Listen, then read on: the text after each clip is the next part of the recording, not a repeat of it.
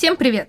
С вами подкаст «Потрясай Шекспиром» и его ведущая Людмила Артемьева, филолог, шекспировед и разрушитель мифов. В первом сезоне мы с вами будем трясти шекспировскими мифами, анекдотами, шутками, прибаутками, подвинем Шекспира на его пьедестале, покопаемся в его грязном белье и архивных документах. И, может быть, стряхнем наконец с него пуль собственных проекций. Часто, когда мы думаем о жизни великого человека и пытаемся постичь его гений, каждая деталь кажется говорящей. Родился ли он под счастливой звездой? Был ли привилегирован от рождения? Всегда ли проявлял способности к творчеству? И так далее. Внешность, происхождение, юные годы – все сулит пролить свет на таинственный гений великого поэта. Или нет?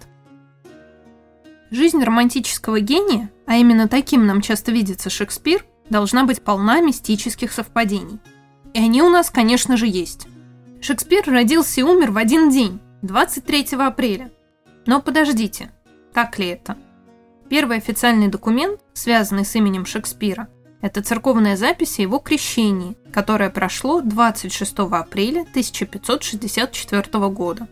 Насколько нам известно из других подобных записей того периода, некоторых детей крестили на третий день после рождения – а книга общественных молитв рекомендовала крестить новорожденных в ближайшее воскресенье или праздник.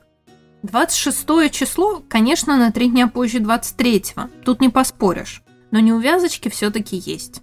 23 апреля в 1564 году приходилось на воскресенье, а 25 апреля – Марков день.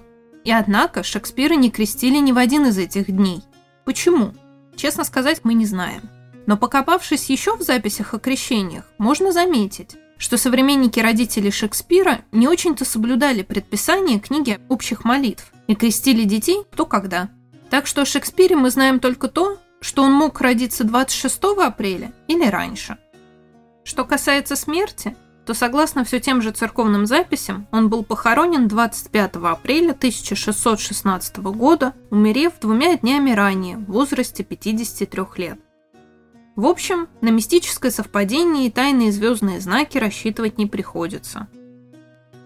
Что же еще может пролить нам свет на становление Шекспира как гения? Ну, конечно, происхождение. Мы же, современные люди, понимаем, что все дело в генах и окружающей среде. И тут мы вновь сталкиваемся с противоречивыми представлениями о детстве Шекспира и его родителях. С одной стороны, некоторые считают, что в мире нигде нельзя пробиться без связей, а какие связи у сына перчаточника? Приходится старательно искать. Например, среди предков матери Шекспира. Некоторые предполагают, что Мэри Арден принадлежала древнему богатому роду Арденов из Касл Броумича. И что, спросите вы?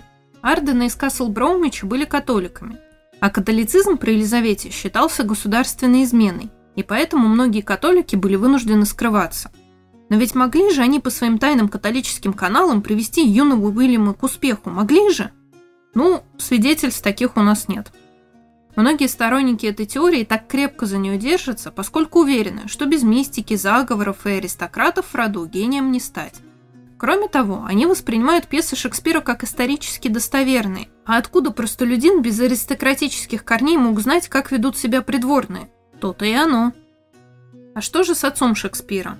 А вот с ним мы сталкиваемся ровно с противоположным кластером мифов – необразованный работяга и бедняк. Впрочем, трактовка этих представлений вовсе не однозначна. С одной стороны, ну как от простого рабочего мог родиться гений? А с другой стороны, гений на то и гений, чтобы расти из всякого ссора. Кем же все-таки был отец Шекспира? Согласно сохранившимся документам, Джон Шекспир был перчаточником и кожевенником. Кроме того, он долгие годы был членом муниципального совета и муниципальным судьей по гражданским делам. На эту должность назначали только тех, кто был достаточно состоятельным, поскольку она требовала немалых и регулярных вложений на благо общественной жизни. Очевидно, дела Джона Шекспира шли весьма неплохо, но всему однажды приходит конец. С 1577 года он перестает посещать собрания муниципального совета. Невыполнение своих обязанностей в совете каралось штрафами, от уплаты которых он был вынужден уклоняться, так как его финансовое благополучие пошатнулось. Любопытным образом, многие видят какой-то врожденный порог, как в его деловых успехах, так и неудачах. И порог этот каким-то образом должен был передаться Шекспиру и уничтожить его поэтический талант. Мол, если преуспеваешь, то ты порочный делец, любитель наживы и дела тебе нет до гуманизма и стихов. А если не преуспеваешь, то необразованный бедняк, какие тебе еще стихи? Почему так? Не спрашивайте. В связи с Джоном Шекспиром есть еще парочка легенд, призванных нас убедить в никчемности происхождения поэта. Некоторые утверждают, будто бы он был торговцем шерстью или мясником. У нас нет документальных тому подтверждений, зато есть предание, записанное Джоном Обри, будто бы юный Уильям помогал отцу в разделке туш и декламировал при этом стихи. С одной стороны, это должно нам продемонстрировать неукротимость дикого природного гения поэта, а с другой, в очередной раз заставляет задать вопрос, родятся ли от осинки-апельсинки? Можно ли прославиться как драматург, будучи сыном какого-то там грубого жестокого мясника – Очевидно, эти вопросы говорят нам больше о тех, кто их задает, чем о самом Шекспире. Поэте, драматурге, сыне перчаточника и городского служащего. Как же прошла молодость Шекспира? Бегал ли он по тайным католическим коридорам или размахивал топором над бедными овечками?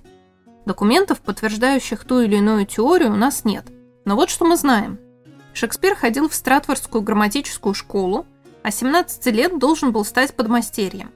Согласно закону 1563 года, дети ремесленников обязаны были изучать какое-нибудь ремесло, а тех, кто от этой обязанности уклонялся, могли приговорить к заключению, пока они не передумают. У кого же обучался Шекспир? Мы, как водится, не знаем, но учитывая практики того времени, можно предположить, что все-таки не у своего отца, а у какого-то другого ремесленника. Исследовательница Лина Коун-Арлин предполагает, что крупица правды может крыться в анекдоте Обри. Только Шекспир помогал не отцу в разделке туш, а как раз-таки тому мяснику, чем подмастерьем был. Как бы то ни было, в 18 лет его ученичество прервалось, так как наш герой женился. Чем же еще занимался в юности Шекспир? Неужто все было так вот скучно? Учился, работал, женился. Есть одно чрезвычайно популярное предание будто бы юный Уильям спутался с дурной компанией и занимался браконьерской охотой на кроликов и оленей в поместье сэра Томаса Люси в Чарлкоте, за что подвергся преследованию, заключению под стражу и порке. Проблем тут как минимум две. В Чарлкоте не было в то время оленевого парка, как и не могли молодого человека приговорить к порке – Согласно законодательству того времени, вторжение в чужие владения с порчей имущества каралось штрафом или заключением под стражу на три месяца, но никак не поркой. Но интересно тут другое, а именно популярность предания. Первая версия была записана Николасом Роу в начале XVIII века, и с тех пор появляется еще не один раз, обрастая все более и более романтическими подробностями – к концу XVIII века уже можно было встретить версии, что освобождению Шекспира из-под стражи способствовала сама королева или ее фаворит Роберт Дадли. Также некоторые пересказы сообщают о балладе, которой Шекспир едко высмеивал сэра Люси. До нас дошли аж два разных варианта ее первых строк, а вот целиком баллада не сохранилась. Вот первый вариант. Своих оленей так берег сэр Томас от врага, что и у Томаса на лбу вдруг выросли рога. Оленей, ваша милость, нет у вас, но есть жена. Пусть о рогах для вас всю жизнь заботится она. А вот второй. Судья мировой и в парламент прошел. Он пугало дом, в столице осел. С кем именем схож он? Походит на вошь он. Но с вошью не только по имени схож он.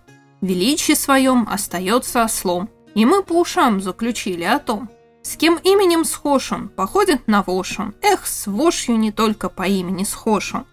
Впрочем, в принадлежности этой баллады Перу Шекспира приходится сомневаться. Скорее всего, это что-то вроде устного народного творчества, но ознакомиться с ним все равно любопытно. Почему же эта легенда приобрела такую популярность? С одной стороны, ее привлекательность можно объяснить уже укоренившимся представлением о Шекспире как о природном, случайном гении – чьи обстоятельства, возможно, и не располагали к раскрытию таланта, а он все равно выбился из грязи в поэты. Кому-то импонирует история о Шекспире-бунтаре, конфликтующем с представителями более высокого социального сословия. Другим же нравится образ гения, вынужденного преодолевать трудности на своем пути к славе. Вот, например, в памятной записке XVIII века, составленной оксфордским священником Ричардом Дэвисом, можно прочесть следующее. Шекспиру весьма не везло, когда он крал оленину и кроликов, а именно у сэра Люси. который часто приказывал высечь его, а порой заключить в тюрьму, и в конце концов принудил бежать из родных мест, что и стало причиной его больших успехов. Астрология, мистика, католики, ремесло и браконьерство – где же еще искать причины гениальности Шекспира? Осталось заглянуть ему в лицо. Знаем ли мы, как выглядел Шекспир? У нас есть два наиболее известных и, вероятно, наиболее достоверных изображения поэта. Во-первых, это надгробный памятник в холле Тринити Чорч, а во-вторых, портрет в первом фолио, то есть полном собрании сочинений Шекспира, опубликованном посмертно в 1623 году. Поскольку оба изображения появились еще при жизни близких Шекспира, можно предположить, что эти изображения казались им достаточно точно передающими внешность поэта. Но у потомков к этой внешности, конечно, есть претензии. То поэт недостаточно красив, то слишком толст, то лыс, то самодоволен, то вообще выглядит каким-то неживым. Так, критик Джон Довер Вилсон следующим образом описал бюст в холле Тринити Чорч. Самодовольный мясник. А, например, антистратфордианцы, сторонники теории, что кто-то другой написал пьесы Шекспира, видят в портрете фолио маску и тайное послание.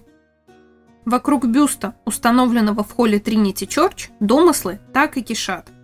Существует, например, предположение, будто бы памятник изначально выглядел совсем иначе – но потом был снесен и установлен заново в совершенно измененном виде.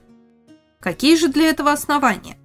Дело в том, что спустя пару десятков лет после смерти Шекспира активарий Вильям Дагдейл посетил могилу поэта и сделал карандашный набросок его памятника.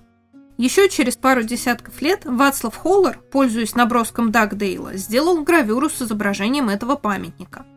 А уже в начале XVIII века Джордж Вертью создал по мотивам свою гравюру, хотя при ближайшем рассмотрении можно заметить, что гравер опирался больше не на предыдущие образцы памятника, а на чандосовский портрет Шекспира, другое весьма известное изображение поэта. Учитывая, что Дагдейл нарисовал памятник в меру своих художественных способностей, а граверы опирались на его несовершенный набросок, а порой и на другие, более им знакомые портреты Шекспира, нет ничего удивительного, что изображения отличаются не только друг от друга, но и реального памятника. Среди самых известных и абсурдных аргументов в пользу теории, что это все разные памятники, и кто-то пытается скрыть от нас правду, это разное количество пуговиц на камзоле Шекспира на изображениях. Хотя сложно себе представить, что делая набросок, художник, даже самый искусный, задумается о подсчете пуговиц. Второй популярный аргумент – это то, что подушечка для письма, лежащая перед Шекспиром на гравюре Холлера, выглядит как мешок шерсти. Здесь мы видим отголосок представления, что отец Шекспира занимался торговлей шерстью, а Шекспир не мог не пойти по его стопам. Прибавить к этому лицо самодовольного мясника, и сразу становится понятно, что изначально это был памятник низменному бюргеру, а уж потом прибежало какое-то тайное сообщество и попыталось привести этот памятник в более поэтический вид – Исследовательница Лина Коун Арлин, изучив все возможные архивы, в своей книге «Частная жизнь Уильяма Шекспира» показывает, что надгробный памятник Шекспира не подвергался структурным изменениям. Более того, это и не было возможно, так как, согласно тем же архивным свидетельствам, он был сделан из единого блока камня. Что же касается подушки для письма, вдруг показавшейся мешком шерстью, Арлин показывает на примере архивных материалов, что во времена Шекспира это был очень распространенный жанр надгробных изображений ученых мужей с подушечкой, листком бумаги, пером. Кроме того, исследовательница выдвигает теорию, что свой надгробный памятник Шекспир заказал сам, ведь так поступали многие его современники. Так что вполне вероятно, перед нами весьма достоверное изображение поэта. Но нужно отдать должное заговорщикам. Кое в чем они правы – Изображения Шекспира действительно подвергались кое-каким изменениям, только связано это не с тайной, а с нашими проекциями. Как вот с гравюрой Вертью, автор которой скопировал Шекспира с более привычного ему чандосовского портрета, а не надгробного памятника. Другой известный портрет, так называемый Янсеновский, в конце XVIII века изображался более лысым, чтобы больше походить на гравюру из фолио. Ну а цветной надгробный памятник в холле Тринити Чорч в том же XVIII веке по решению исследователя Малоуна был побелен, чтобы тот выглядел более классично. Впоследствии памятник был отреставрирован и цвета восстановлены, но насколько они соответствуют оригиналу начала 17 века, мы не знаем. В любом случае, такие изменения больше говорят о нас, чем о самом поэте. Мы часто ищем тайну там, где ее нет, и проецируем на драматурга Елизаветинской Англии свои представления о том, что такое гений, как и о том, как вообще люди тогда жили. Можно родиться и умереть в разные дни. Совсем не обязательно водиться с католиками и аристократами. Можно не заниматься браконьерством и как угодно выглядеть. А пьесы твои все равно будут читать и четыре столетия спустя. На этом я с вами не прощаюсь. Подписывайтесь, донатьте, пишите комментарии, задавайте вопросы, спорьте и уточняйте. До новых мифов. Пока-пока.